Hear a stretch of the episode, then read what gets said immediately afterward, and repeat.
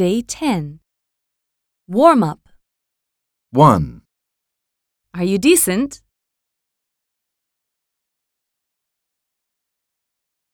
2, Some are free, but you have to pay an entrance fee for special exhibitions.